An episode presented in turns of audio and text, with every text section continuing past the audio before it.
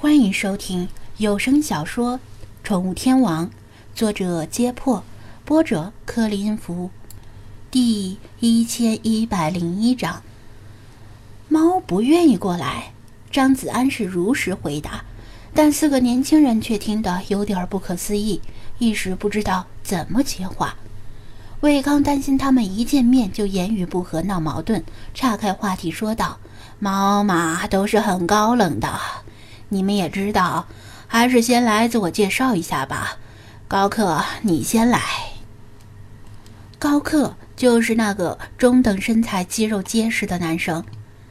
现在气温一天天回升，他早就穿上了无袖汗衫，有意无意地炫耀自己手臂上的肌肉，笑道：“我叫高克，元三。”平时呢，喜欢健身，还喜欢打游戏。我早就盼着赶紧出发了，看看埃及是不是《刺客信条：起源》里那那个样子。如果有可能的话，再来个信仰之月。哈哈。魏康不太满意的吐槽道：“你要是把打游戏的热情用在学习上，学业也不至于岌岌可危。再这样下去，你可要延期毕业了。”高克吐了吐舌头。大大咧咧的胖子指着高克对张子安说道：“别听他整天瞎吹，他是喜欢打游戏，但技术很渣，单机都是开修改器的，网游啊都是各种拖累队友。如果他找你玩游戏的话，千万别答应啊！君子动口不动手啊！”说到一半的时候，被揭穿老底的高克就佯装发怒要揍他。两人打闹一会儿，胖子这才自我介绍道。我叫肖天宇，杨二，性别男，爱好女，身高一七五，体重保密，母胎单身，对这个看脸看钱的世界啊已经绝望。这次呢去埃及啊，如果能带回个埃及美女就好了。张子安心有戚戚焉。高高瘦瘦、戴眼镜的男生紧跟着肖天宇发言，他有些紧张。我叫杜学涛，杨二，那个没什么特别的爱好。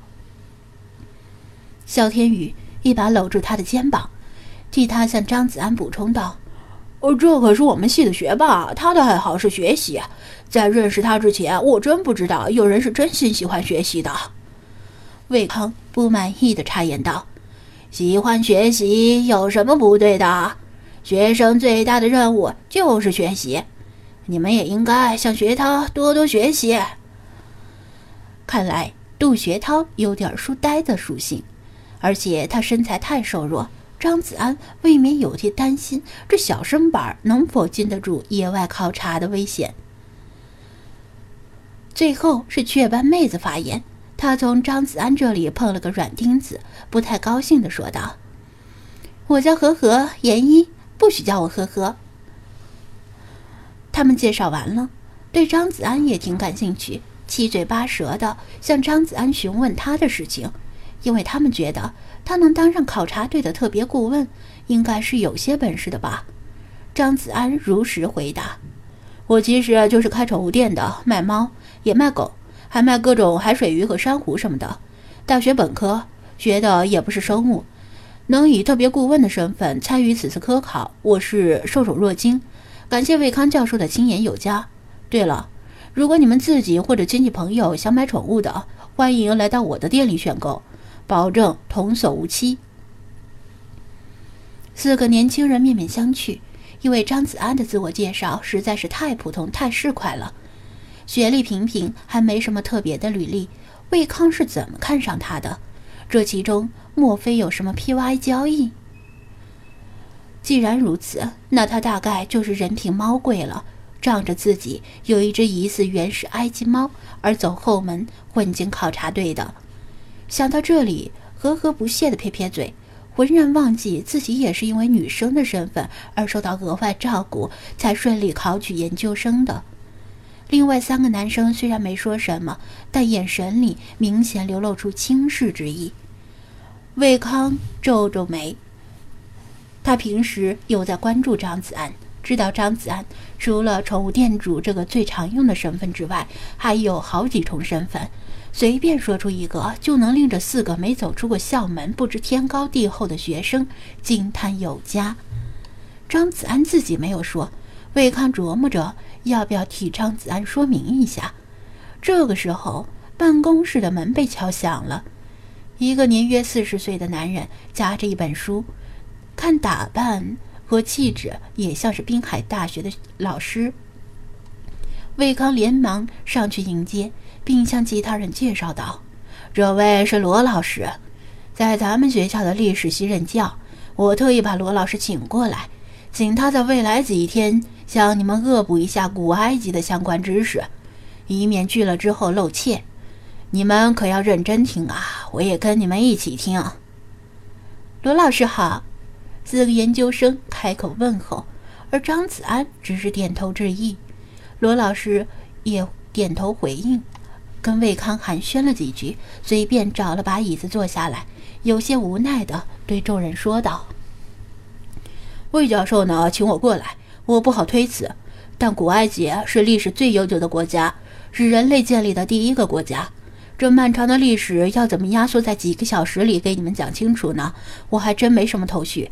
不如这样吧，今天是第一天，你们有什么想问的没有？”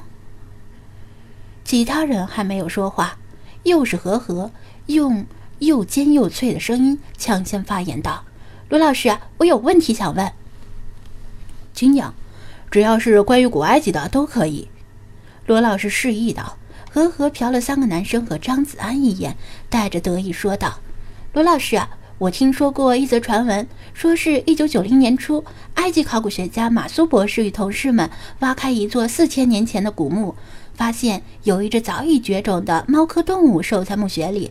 据说这座古墓属于法老切鲁伯泽四世，是在帝王谷下八米深处发现的。马苏博士打开墓穴石门，提灯进入墓穴，却发现一只活的大灰猫正瞪着黄绿色的眼睛盯着他们，体型像只小豹子，向他们嘶嘶叫并恐吓，并试图用牙齿攻击他们。马苏博士和同事们击退了这只猫，并且啊，成功的把它捉回实验室。可惜的是，它被带回实验室后，健康状况急剧恶化，没过几个小时就死了。马苏博士计划对这只猫的尸体做进一步的研究呢。他喘了口气，继续说道：“我想问的是，咱们此行的目标之一就是试着寻找原始埃及猫的踪迹和存在的证据。那这只猫是不是就是咱们要寻找的目标呢？”